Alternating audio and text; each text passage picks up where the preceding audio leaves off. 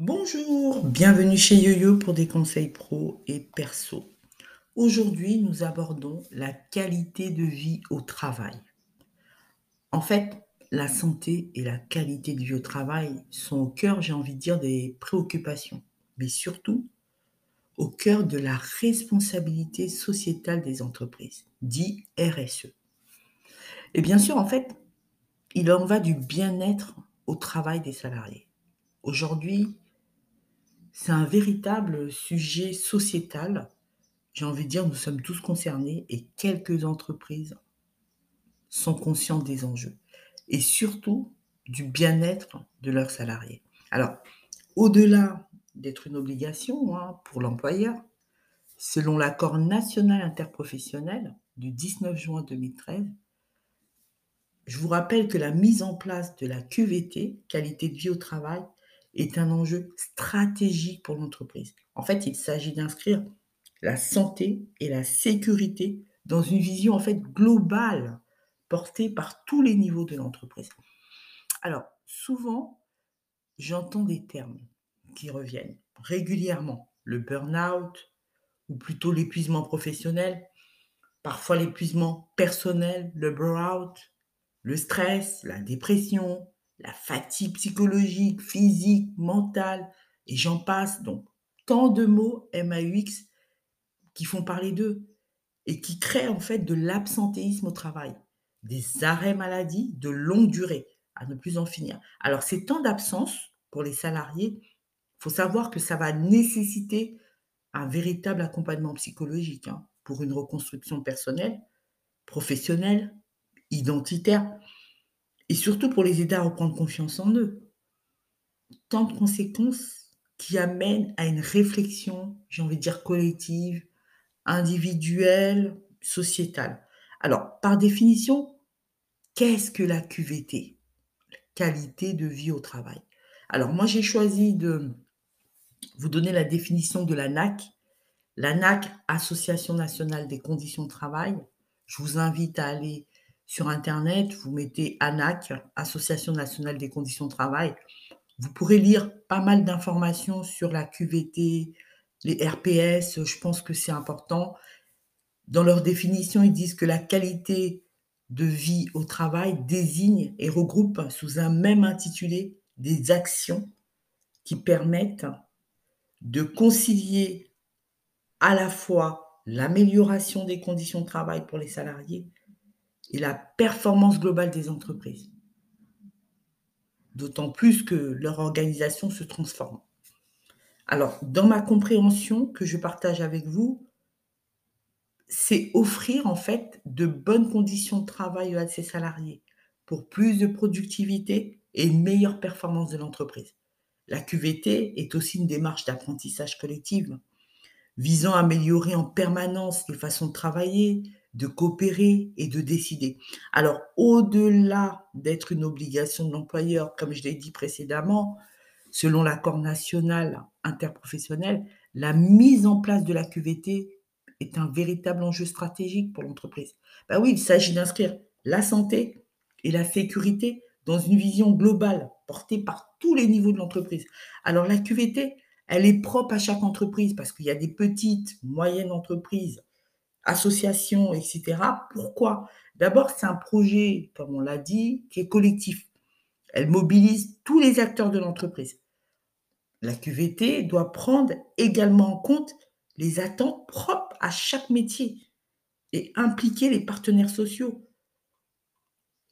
En fait, la QVT, elle ne va pas se résumer à améliorer les conditions de travail, mais en fait, nous sommes les acteurs elle vise à donner à chacun d'entre nous la possibilité d'agir ben, pour faire progresser la qualité du service, pour être plus performant, d'où l'importance de la QVT qui va amener bien sûr à aller plutôt vers la cohésion d'équipe. Alors, on va en parler, comment améliorer la qualité de vie au travail? Alors moi, effectivement, j'ai essayé de repérer pas mal de points. Comment améliorer la qualité de vie au travail? Alors, renforcer la cohésion des équipes, c'est important. Un objectif commun, des valeurs partagées, avoir le sentiment d'appartenir à un groupe, une répartition des tâches qui soit plus ou moins bien répartie au sein de la structure, de, des collaborateurs, une capacité à travailler ensemble. Voilà, cela va créer en fait une émulation, j'ai envie de dire, une synergie qui vont faire émerger des idées. Eh oui. Je repère aussi, je me dis, combattre aussi les risques psychosociaux. Et ça, c'est important. Les risques psychosociaux, on aime bien dire le mot RPS. Eh oui, parce qu'aujourd'hui, les RPS constituent une problématique majeure en santé au travail. Leurs conséquences ont un impact sur la santé des salariés, mais incroyable.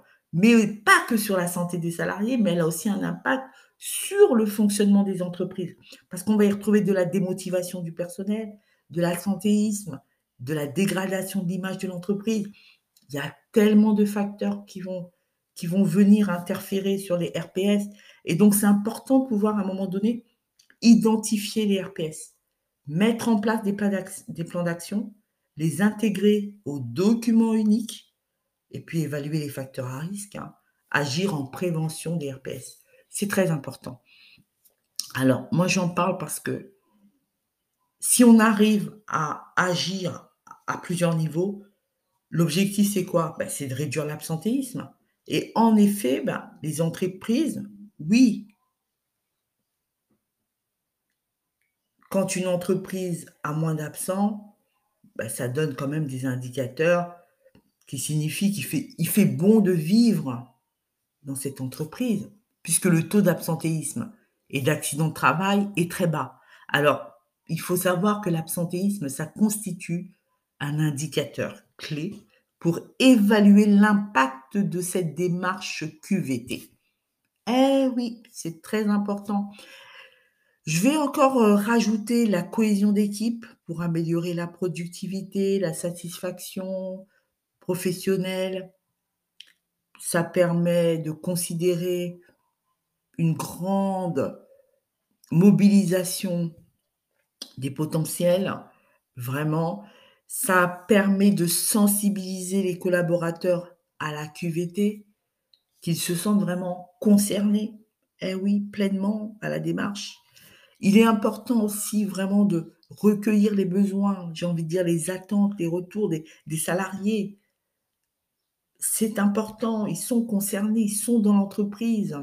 C'est important, c'est un collectif.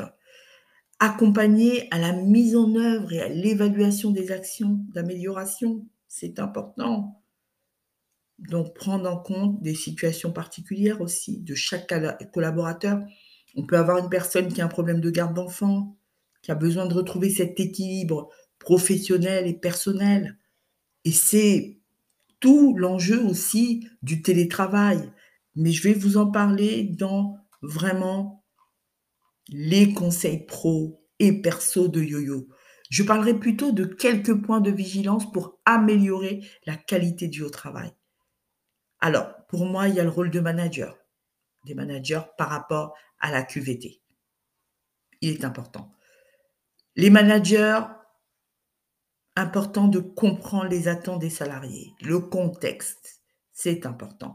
Instaurer une communication non violente non violente.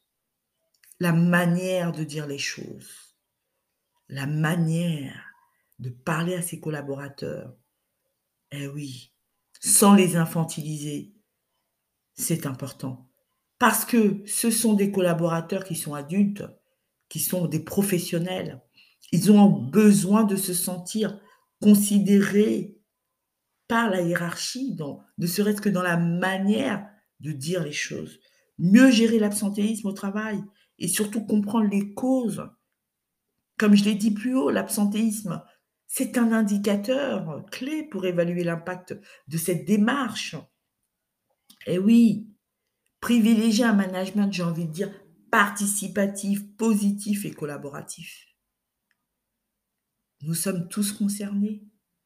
La cohésion d'équipe va amener à la performance, une meilleure communication et collaboration mais va permettre l'émulation des idées, D'où l'importance vraiment de privilégier ce management collaboratif, participatif et positif. Faire confiance à ses équipes, ne pas les infantiliser. Équilibrer la charge de travail, une bonne répartition des tâches, tout le monde y trouve un certain équilibre. Et personne ne se sentira submergé. Mettre en place vraiment cette cohésion qui va amener vraiment à une intelligence collective. Et eh ouais.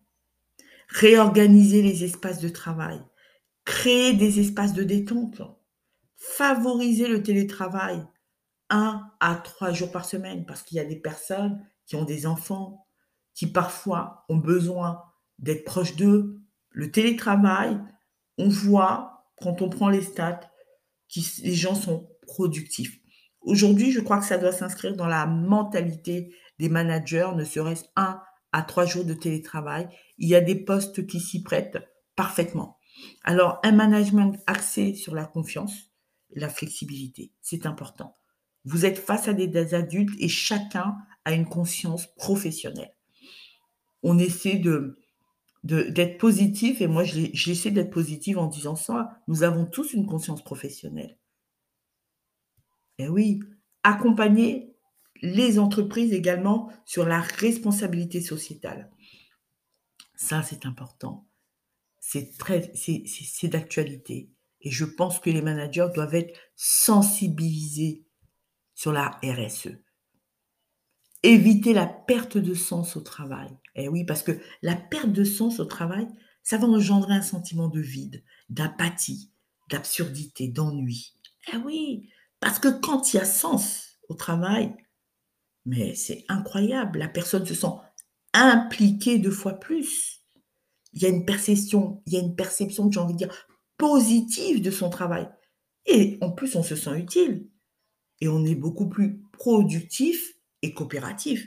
Donc, d'où l'important de faire attention à éviter la perte de sens, parce que la perte de sens, les mauvaises relations, avoir une inadéquation entre le savoir-faire et les tâches confiées, mais c'est pas possible, vous voyez? Donc tout ça sont des points à prendre en compte pour réussir vraiment euh, dans la démarche, j'ai envie de dire, qualité de vie au travail. Merci vraiment pour votre écoute. À très bientôt.